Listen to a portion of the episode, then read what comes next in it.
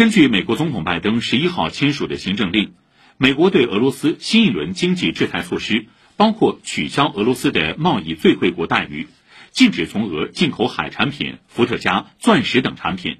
禁止向俄出口高级手表、服装等奢侈品，把美国对俄罗斯禁止投资领域扩展到能源产业以外等。欧洲联盟和七国集团成员国也在同一天宣布对俄实施新的经济制裁措施。业界人士则警告，普通消费者将为制裁带来的产品价格上涨买单。